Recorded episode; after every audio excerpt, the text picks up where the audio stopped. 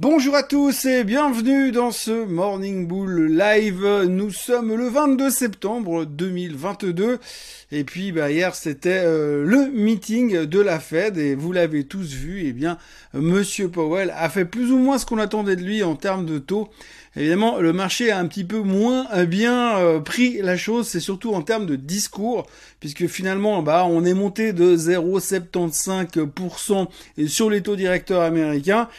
Mais son discours était très très clair et ça, ça n'a pas beaucoup beaucoup plu au marché et on peut même se demander d'ailleurs ce matin, mais pourquoi est-il si méchant?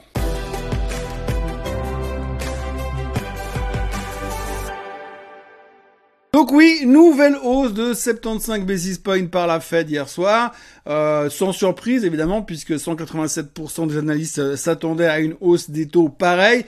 Il y avait, comme je vous le disais hier, quelques irréductibles qui pensaient qu'on passerait à 100 BP, ça n'a pas été le cas. Donc ça c'est plutôt la bonne nouvelle, on est resté sur 75 BP hier, mais ce qu'il faut surtout décortiquer, et c'est ce que le marché a vu, entendu et interprété justement, eh bien c'est le discours de Monsieur Powell. Discours qui a été, on va dire...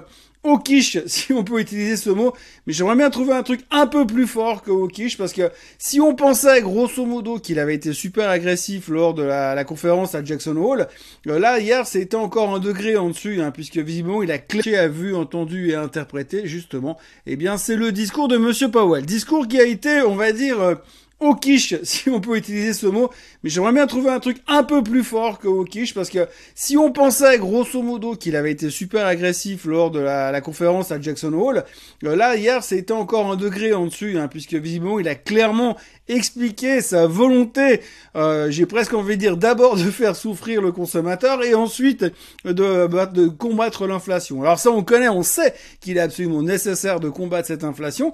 Alors évidemment il a dit qu'il allait continuer à faire ça. Euh, qu'il aimerait bien voir des changements au niveau de l'emploi. C'est quand même assez dingue. C'est comme la première fois qu'on entend pratiquement un patron de la fête dire J'aimerais quand même bien voir qu'il y a un petit peu plus de chômage. Et donc, du coup, euh, bah, le marché s'est dit, il va continuer encore et encore. Mais là, non seulement le marché aurait pu se dire, il va continuer encore et encore, mais en plus, il l'a dit. Ouais, alors hier soir, c'est carrément un truc absolument historique. La Fed a carrément déclaré ce qu'elle allait faire les prochains meetings. Hein. Donc, ils nous ont annoncé une hausse de 75 BP hier soir. Ils nous ont annoncé une hausse de 75 BP pour le mois de novembre et nous ont annoncé une hausse de 0,5% euh, dès le mois de décembre. Donc en gros, on sait déjà où on sera plus ou moins à la fin de l'année. On sera largement au-dessus des 4 voire 4,30. Et puis normalement, au début de l'année, dans le premier trimestre 2023, ils vont encore monter une fois de 0,25, un quart, un petit quart gentil. Normalement, ils ont un target autour de 4,4, 4,5 autour de la mi-2023 et puis ils ont l'intention de ne plus bouger les taux jusqu'à nouvel ordre, en tout cas jusqu'à 2024. Alors donc les mecs, l'année passée, quasiment il y a un an, ils sont arrivés à la télé, ils ont dit oui, euh, l'inflation est transitoire et totalement sous contrôle. Et un an après, euh, ils nous disent que bah, d'abord ils se sont complètement vautrés. Bon, ça ils l'ont déjà dit il y a plusieurs mois. Ils se sont complètement vautrés sur leur prédiction de transitoire et sous contrôle. Mais là, par contre, ils nous annoncent déjà plutôt ce qu'ils vont faire sur les, allez, 18 prochains mois. Donc les mecs, ils sont faux depuis un an. Euh, ils ont reconnu leur erreur, mais là, ils nous refont une prédiction à une année. Et là, tout le monde se dit, oulala, mais qu'est-ce qui va se passer si ça se passe? Bon, les mecs, ils ont été faux. Donc pour l'instant, leur track record n'est pas non plus impeccable. Donc par rapport à ce qui se passe, il n'y a pas non plus de raison de paniquer. Sachant qu'en plus, nous, en général, on a une vision à 12 minutes. Alors la vision à 18 mois, autant vous dire que c'est du extrêmement, extrêmement, extrêmement long terme. Bref, néanmoins, peu importe, hein, vous connaissez l'attitude du marché, c'est la réaction immédiate, on n'a pas aimé, bam 1,8% de baisse sur tous les indices. Et quand vous regardez les secteurs à l'intérieur, eh bien, il n'y a pas eu de prisonniers. On a tiré sur tout le monde. Hein. On n'a pas tapé plus sur la growth que sur la value.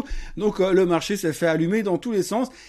Et puis ben techniquement c'est toujours pas très beau, hein. on reste dans cette même tendance et vous voyez sur le graphique on n'est plus très très loin d'aller chercher les 3600 points, les 3600 sur le S&P 500 qui correspondent donc au bas euh, du mois de juin. Donc la grande question qu'on va se poser aujourd'hui c'est de savoir si on va aller non seulement au bas du mois de juin mais est-ce qu'on va aller beaucoup plus bas que les bas du mois de juin? Ça c'est la grande question du moment. Et quand on écoute le discours de la Fed, c'est pas très optimiste, c'est clair. On voit très bien qu'il va pas régler le problème tout de suite, tout de suite, et puis que vraiment la question d'une éventuelle récession, ça lui sort complètement de la tête parce que c'est pas le sujet. Donc voilà, bilan d'hier, une hausse de 75 BP.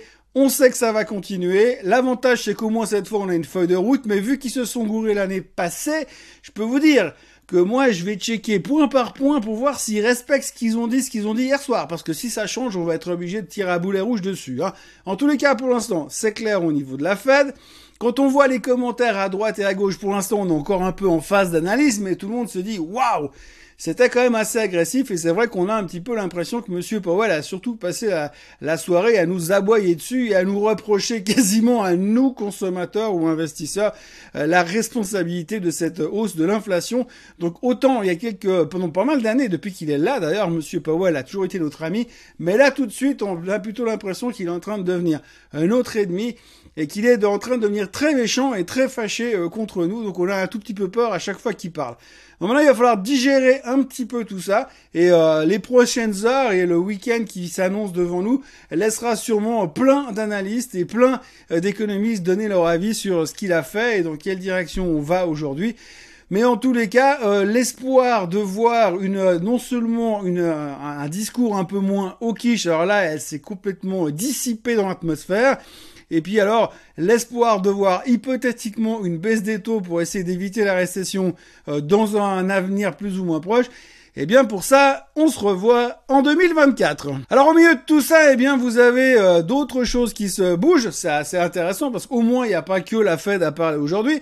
On retiendra quand même le discours un tout petit peu agressif de Monsieur Poutine qui a ramené euh, le mot nucléaire dans son discours euh, militaire en annonçant sa, sa mobilisation de 300 000 pauvres types en Russie. Donc ça, ce sera aussi un sujet à observer. Les Américains sont évidemment horrifiés du comportement de Monsieur Poutine et le fait de l'outrecuidance qu'il ait eu d'utiliser le mot nucléaire dans euh, son discours.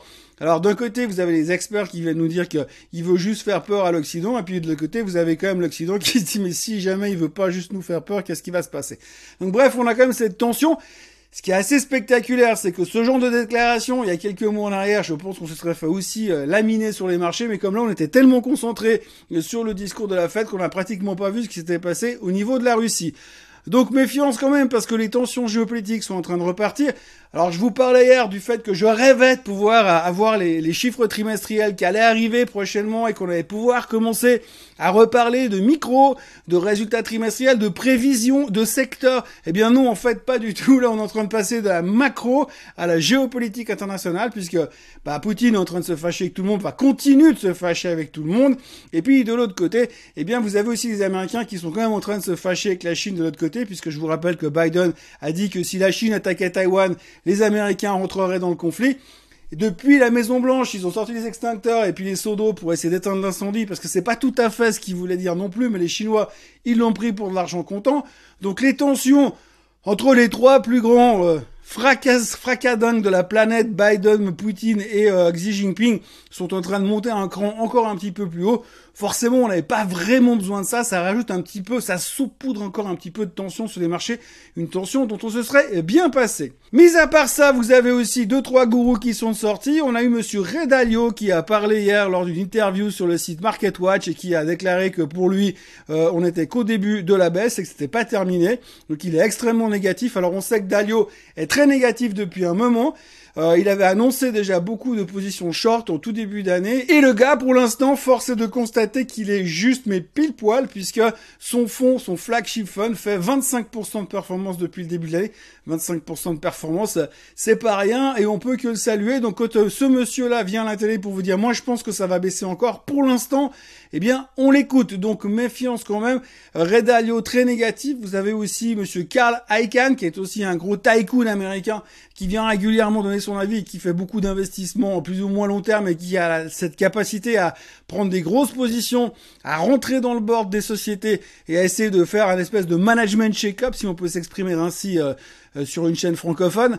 Et donc Monsieur Karl Icahn hier a déclaré que selon lui, eh bien euh, l'inflation, euh, on était qu'au début de nos problèmes, qu'il n'y avait pas vraiment de solution à son sens pour lutter contre l'inflation, et que alors il en a rajouté une couche, eh bien l'inflation en général est capable de détruire des civilisations Monstre ambiance ce matin, comme vous le voyez, manquerait plus qu'il pleuve. Et donc du coup, euh, monstre ambiance parce que Monsieur Aikan estime que finalement, il a donné en exemple hein, l'effondrement de l'Empire romain serait dû à l'inflation. D'ailleurs, déjà à cette époque-là, Monsieur Powell n'avait rien pu faire. Et puis alors, euh, une chose à regarder également, et là je pense que ça peut aussi être englobé dans une idée à surveiller, on a une ambiance assez pourrie, on a des gens qui sont assez méfiants, on a vraiment euh, une direction qui va euh, contre la croissance dans l'immédiat, et euh, vous avez par exemple des titres qui n'arrêtent pas de monter, comme Tesla. Alors vous savez, Tesla, c'est toujours un petit peu le serpent de mer, il y a plein de gens qui aiment ou qui n'aiment pas, hein, il n'y a pas de, juste milieu quand on parle de Tesla, et aujourd'hui, ben, quand vous regardez le graphique, quand vous regardez le comportement